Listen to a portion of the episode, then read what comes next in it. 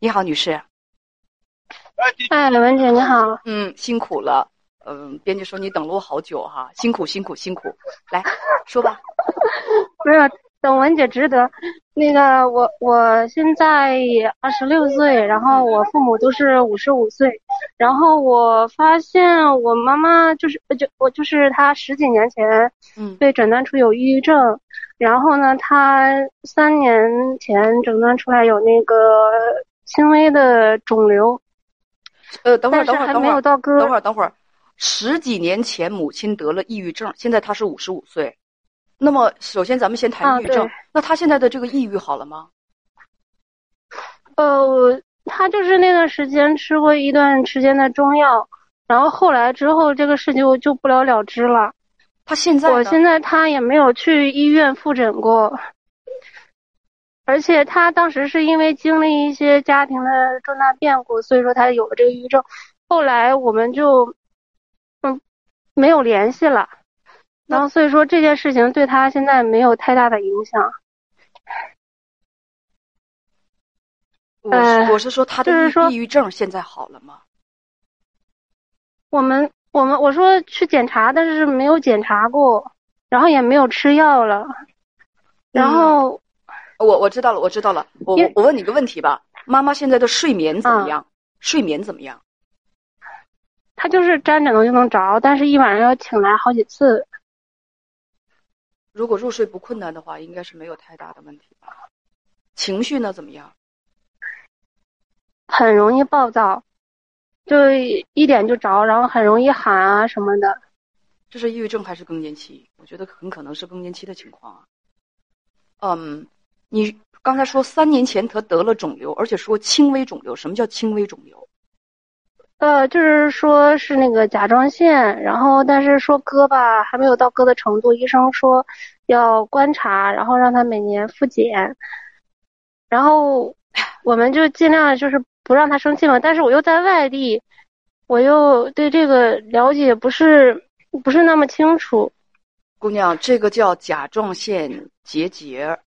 如果是恶性肿瘤的话，大夫一定会建议手术的。现在应该没到那种地步。啊，对呃，对，应该是甲状腺结节，发现他的甲状腺里有结节，大夫一般会告诉说，呃，要经常去检查，保持情绪平稳，不要生气。是这样的。对对，而且甲状腺就是哪怕甲状腺真的是恶性肿瘤，它也是所有的肿瘤当中最轻的一种，所有恶性肿瘤当中最好治的一种，大家也也不用太担心，应该是结节。要是真的是那个就是有变化的那种那种那个大的那个那个东西，对早就建议那个什么了啊。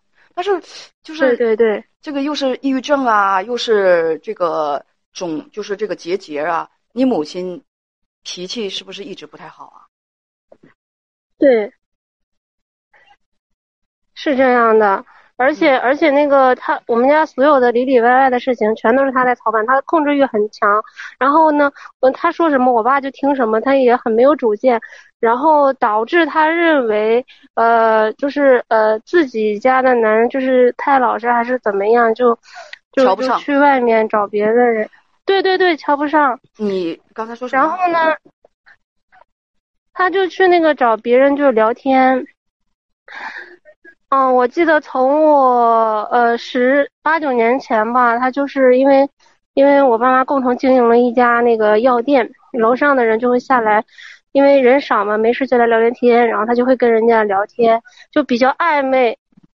然后呢，后来等到他会用了智能手机之后，也就是呃三年前啊两两年前，两年前他会用智能手机之后，我发现他有跟别人就是发微信啊这种，就也是比较暧昧的，但是我没有抓到他实质性的出轨出轨的证据。然后我跟他闹过一次，他就说那不跟这个人联系了。后来时隔两年之后，我现在因为一些原因年前辞职了回家。我跟他待在一起比较长，我又发现了他还在和那个人联系，而且他又不止一个出轨对象，他跟别人还有那种金钱往来，然后每天会打十几分钟电话的那种。什么叫做金钱往来？然后每天会打十几分钟电话？就是那个人，那个人会会，我发现很多那个人给他的红包记录、转账记录，而且情人节的时候刷了十几个那种一三一四那种红包。然后而且不止一个人刷。你妈妈这个挺复杂呀，这个事儿。这个，对，然后我对我上学的时候，我还没考大学的时候，他说那个你考上大学了，我就跟你爸分手。如果不是你，因为你，我们我也不会跟他在一起这么久。他就始终吵着要离婚，但是我现在已经毕业了好几年了，然后他他还是，就是就是也也不离婚，但是怎么说？一边想要想要有人跟他聊天陪他，然后但是又想别人照顾他，给他温暖这种，我不知道我可不可以这么理解，或者说他为了让自己少生一点气，然后转移注意力来跟这些人聊天。但是我我我，而且几年之前我在差不多四五年前我在上大学的时候。我妈也咨询过我一些什么男性那个性功能不行，那个应该怎么办啊？什么这些，感觉她对我爸这方面也不满意。你确定他咨询的一定是你爸吗？他说的是我爸呀，他让我查询该吃什么药啊。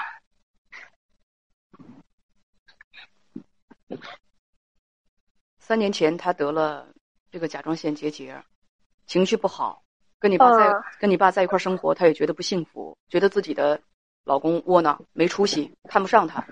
呃，结果两年前你就发现他出轨了，你跟他谈，他说不联系了，你呢到外地去工作，回来之后不是。我没有发现他实质性出轨，他只是就是可以说跟人家聊天，但是我没有抓到他是跟人家有过实质性的什么性行为啊什么的。因为因为你给我们的编辑的这个信息上写着出轨，我不知道你跟编辑是怎么聊的，提供给我的是这个信息啊。你说呢？去外地工作了啊，回来之后发现他跟那个男的，那好就用你的说法，他跟那个男的还在联系。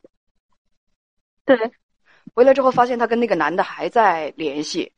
嗯，你爸爸也不知道，而且还不止一个人。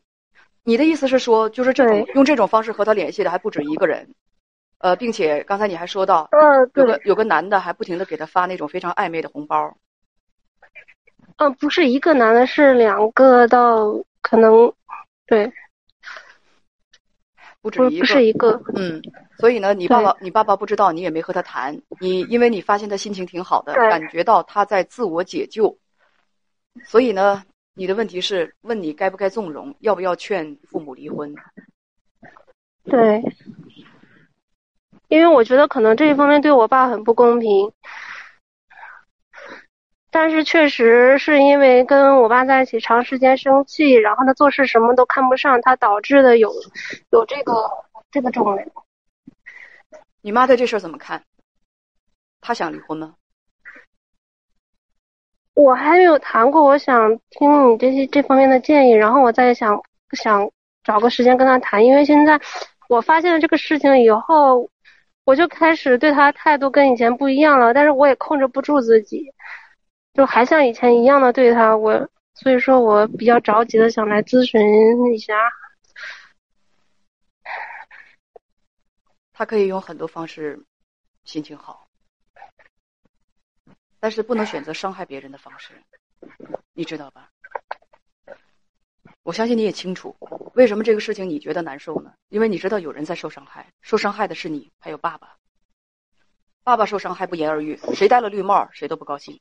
你受伤害，因为你知道母亲用以快乐的这种方式，它是不健康的，它是不好的，所以你也不希望这么做。任何一个儿女都不希望有一个在生活作风上有问题的母亲。你如果想问我的建议的话，那我就，我就建议你先跟你妈妈谈一谈。你跟她说，你希望她能够光明正大的过一种健康的生活，而且呢，也过一种让你心理压力别太大的生活。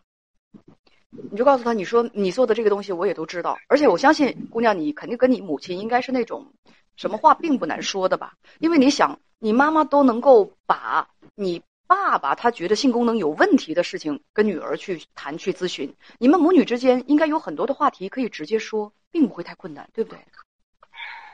嗯，但是我我我想起来一个前提条件，就是那个我妈得抑郁症的抑郁症的原因是那个她的爸爸妈妈都，呃，就是相当于父母双亡了。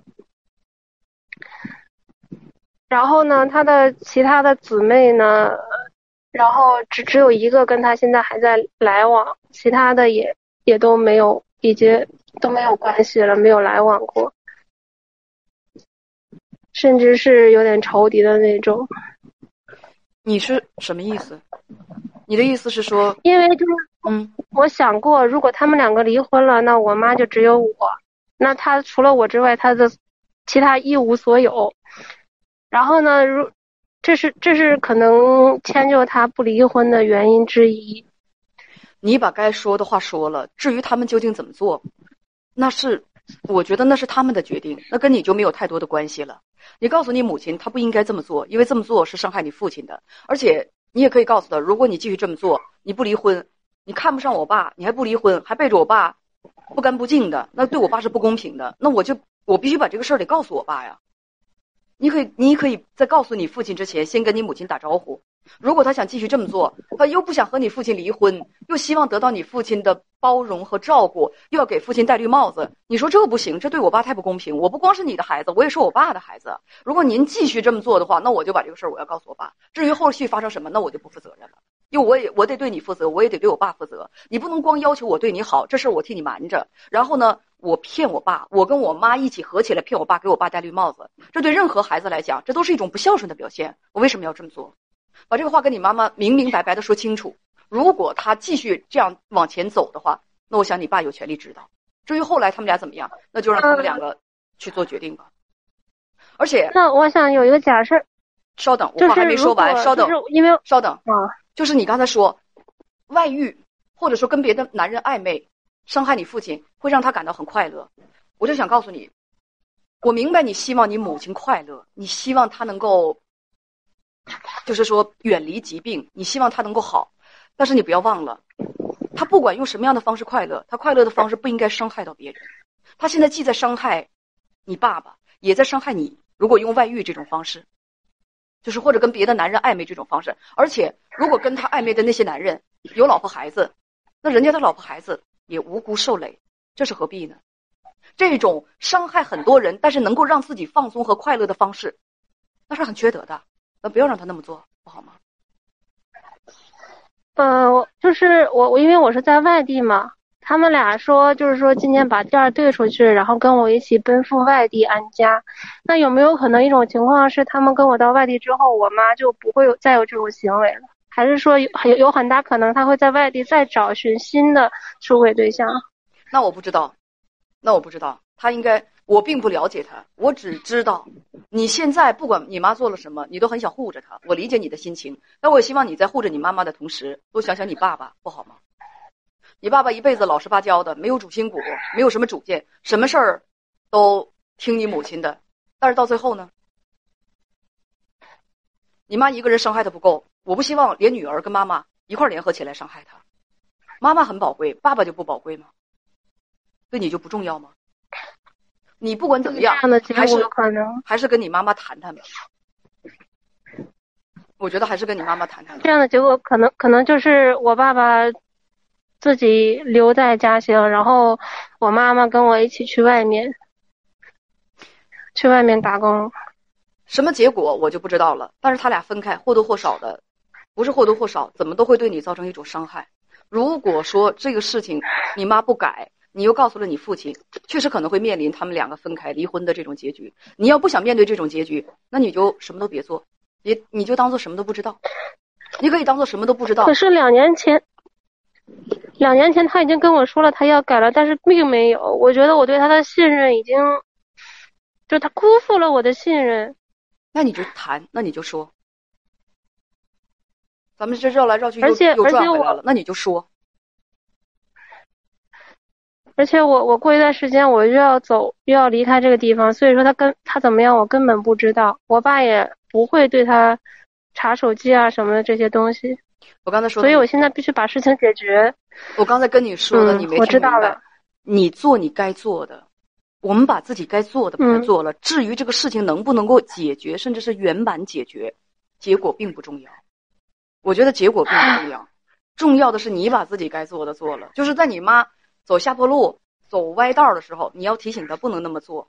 对于你的父亲，作为一个女儿，你也要做到忠诚和孝顺，这是我们做晚辈的该做的。至于他们谈完了之后，他们怎么决定，他们就是说下什么样的决心，他们以后的生活怎么样，这都是他们的事情了，那就跟你没有什么关系了。嗯嗯，那这不是你能掌握的了。还有问题吗？没有其他问题了。呃呃，等一下叶文姐，嗯，我我还有一个没有跟编辑报备的问题，我能问你吗？你说吧。嗯，就是我我自己交了，总共交了两任男朋友，然后第一任呢，他他外出去约炮，然后被我发现了，我跟他分手了。第二任，然后他就跟他的前女友就是藕断丝连，一直在聊，对于前女友近况了如指掌。然后呢，我又跟他我又跟他那个分手，然后他又。又过来说说要跟我在一起，就我我想问一下，是不是年轻的男生都会因为贪图一些什么利益，然后来？其实是不是世界上喜欢的男生真正很喜欢女生的不太多，或者说真的是因为爱在一起的不太多？